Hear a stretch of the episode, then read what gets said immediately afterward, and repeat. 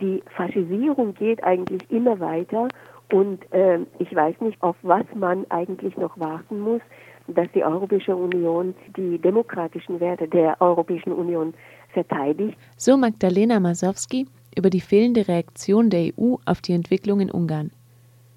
Im Interview mit der Kulturwissenschaftlerin geht es um die völkische Ideologie in Ungarn. Laut Magdalena Masowski ist die ungarische Gesellschaft nicht durch eine Links-Rechts-Unterscheidung kategorisiert, sondern in einen völkischen und einen nicht-völkischen Block aufgeteilt. Die völkische Ideologie geht mit einer Selbstethnisierung der Nation einher.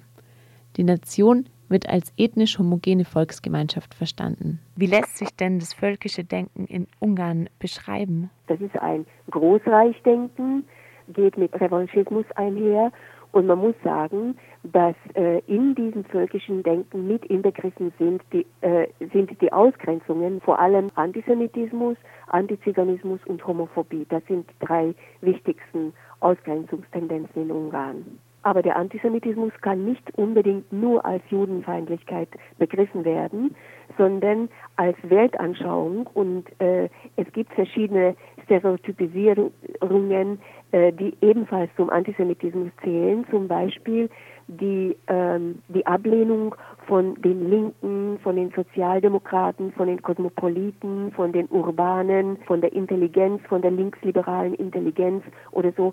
Das sind alles ähm, antisemitische Stereotypisierungen, die, ähm, wenn, wenn sie erwähnt werden und äh, hassbeladen, zum Beispiel in Medien oder von seitens der Regierung erwähnt werden, dann weiß ein jeder, worum es geht nämlich um das, um dieses Feindbild, die Liberalen, die Linken, die Sozialdemokraten, die Kosmopoliten, die Urbanen und so weiter. Das heißt, äh, in diesem Kontext kann der Antisemitismus äh, verstanden werden. Und mit welchen Anfeindungen sind diese Personengruppen, die Sie gerade umschrieben haben, momentan in Ungarn konfrontiert? Also in dieser ähm, Phase kann man sagen, dass Ungarn äh, bereits zur Ethnokratie geworden ist und das heißt, dass dieses völkische Denken dazu führt, dass diejenigen, die sich zu den ethnischen, zum ethnischen Magyarentum zählen, äh, diejenigen unterdrücken, die sie nicht dazu zählen. Das, das heißt, die quasi die nationalen Atheisten äh, werden unterdrückt äh, die also vermeintlich nicht zur Nation gehören, die werden ausgegrenzt, unterdrückt, äh, entlassen zum Beispiel von, von Redaktionen, Medienmenschen, die, die etwas liberaler sind oder auch liberal sind, die wurden in den letzten Jahren zu Hunderten entlassen, zum Beispiel auch vom öffentlich, äh, von den öffentlich-rechtlichen Medien.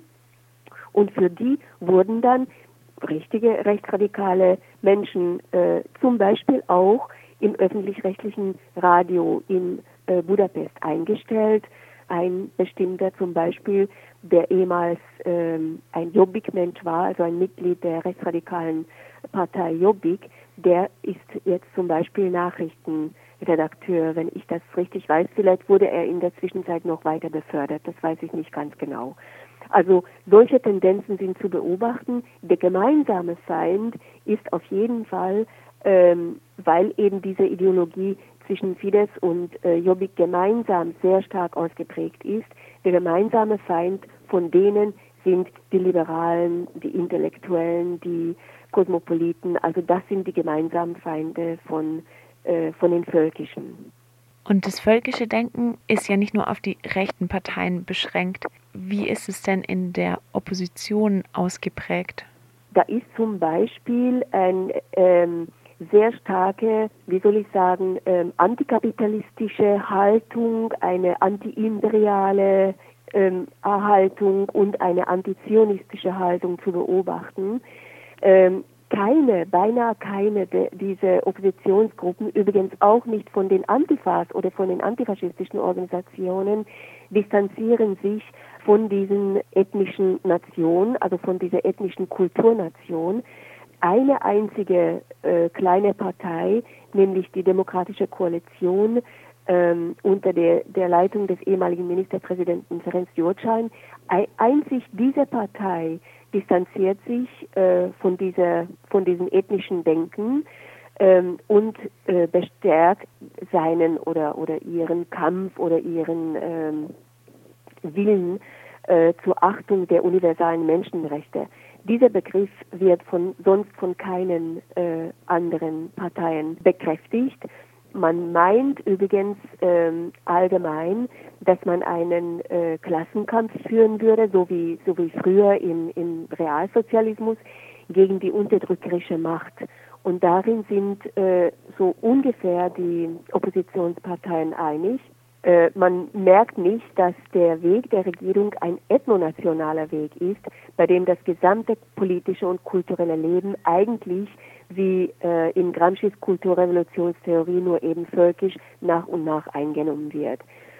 Ähm, dass Ungarn jetzt eine Ethnokratie ist, das merkt äh, niemand von ihnen. Das wird auch überhaupt nicht thematisiert, auch in der Opposition nicht, beziehungsweise vor allem natürlich in der Opposition nicht.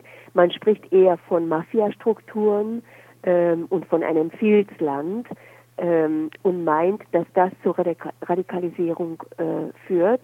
Und man merkt nicht, dass äh, Ursache und Wirkung äh, vertauscht werden, weil äh, nämlich, so wie ich das sehe, eben diese Ethno äh, National, dieser Ethnonationalismus zu diesen Mafiastrukturen bzw. zu diesem Filzland, zu diesem Filz führt.